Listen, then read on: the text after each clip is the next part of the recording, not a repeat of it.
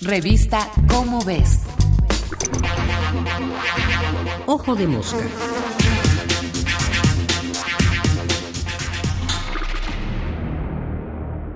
Sexo y género, biología y sociedad. Uno de los enigmas más persistentes sobre la naturaleza humana es qué tanto somos productos de la biología o bien de la cultura en que nos desarrollamos.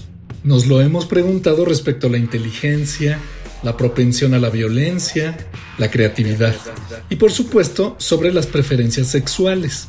Mucho se ha investigado si existen elementos biológicos que expliquen la orientación sexual o si se trata más bien de una cuestión psicosocial. La respuesta, claro, es que se trata de una mezcla compleja de ambos factores. Pero sobre todo, nos hemos dado cuenta de que más que buscar explicaciones, lo que importa es reconocer la existencia y los derechos plenos como ciudadanos de todas las personas, independientemente de que sean homo, hetero o bisexuales, y combatir toda discriminación en su contra. Actualmente la polémica no es sobre la diversidad sexual, sino la de género, la existencia de personas que, habiendo nacido como hembras o varones, se reconocen como pertenecientes al género opuesto al que parecería dictar su biología. El género es un concepto complejo y abstracto. En español nos parece natural que las personas y hasta los objetos tengan género masculino o femenino, hecho incomprensible para los anglohablantes, que no entienden por qué una mesa es femenina, pero un sillón masculino. Y no hablemos del alemán, donde hay tres géneros para las cosas, masculino, femenino y neutro.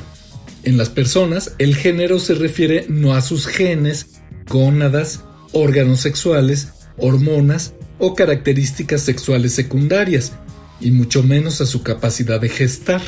Todo ello corresponde al sexo y es de naturaleza biológica.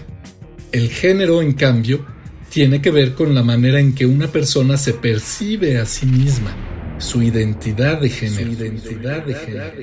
Y estas no están impuestas ni limitadas por la biología. Hoy reconocemos la existencia de personas transexuales cuya identidad y expresión de género no coinciden con su sexo biológico y ni siquiera necesariamente con su orientación sexual. Mujeres y hombres trans que independientemente de su biología y a través de su comportamiento, vestuario y de tratamientos hormonales o quirúrgicos, buscan adaptar su aspecto y su cuerpo al género con el que se sienten identificadas. En ambos casos, hoy sabemos que lo ética y legalmente correcto es respetar su género elegido sin pretexto alguno.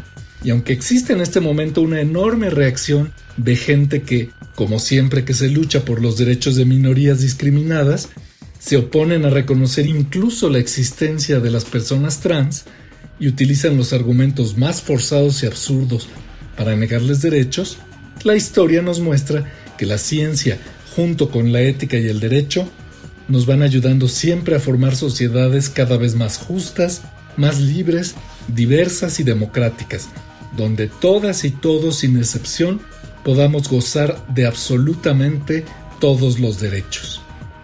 Este fue Martín Bonfil Olivera. Nos vemos el mes que entra en la revista Como ves con otro Ojo de Mosca. Ojo de Mosca una producción de la Dirección General de Divulgación de la Ciencia.